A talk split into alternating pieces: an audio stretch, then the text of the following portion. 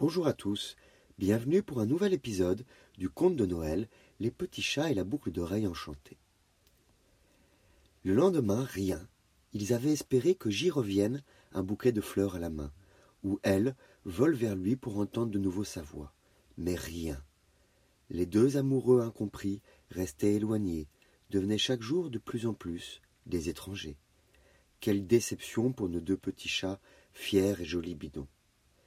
Il fallait persévérer, se dirent-ils, dans leur langue miaouesque. Parer au plus pressé avant Noël. Elle était sur le point de changer d'appartement, J faisait déjà ses cartons. Nouveau défi, retarder le plus possible l'emménagement de elle. Comment s'y prendre? Il allait falloir quelques coups de papate magique.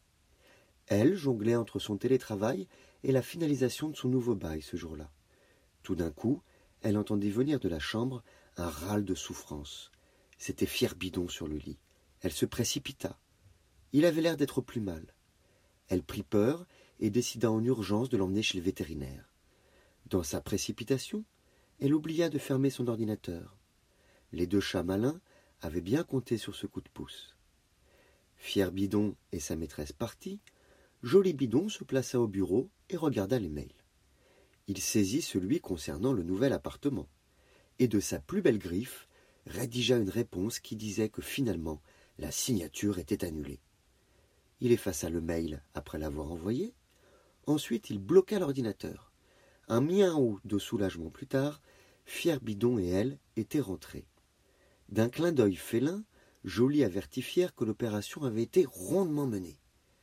Fier émit un petit cri, montrant qu'il avait compris. Ah oui, pas d'inquiétude. Fier avait simulé. Il n'était pas malade du tout. Il fallait juste une astuce pour laisser le temps à Jolie d'annuler le départ imminent de elle. Et pour cela, de la faire sortir un certain temps pour qu'elle ne se rende compte de rien. Seulement, la joie de nos deux petits stratèges fut de courte durée. Ils n'avaient pas pensé au téléphone. Elle vit la réponse au mail de Jolie, incompréhension d'abord, puis énervement ensuite. Elle ne pouvait penser à un coup des petits chats. Elle se disait donc que c'était J qui lui mettait des bâtons dans les roues.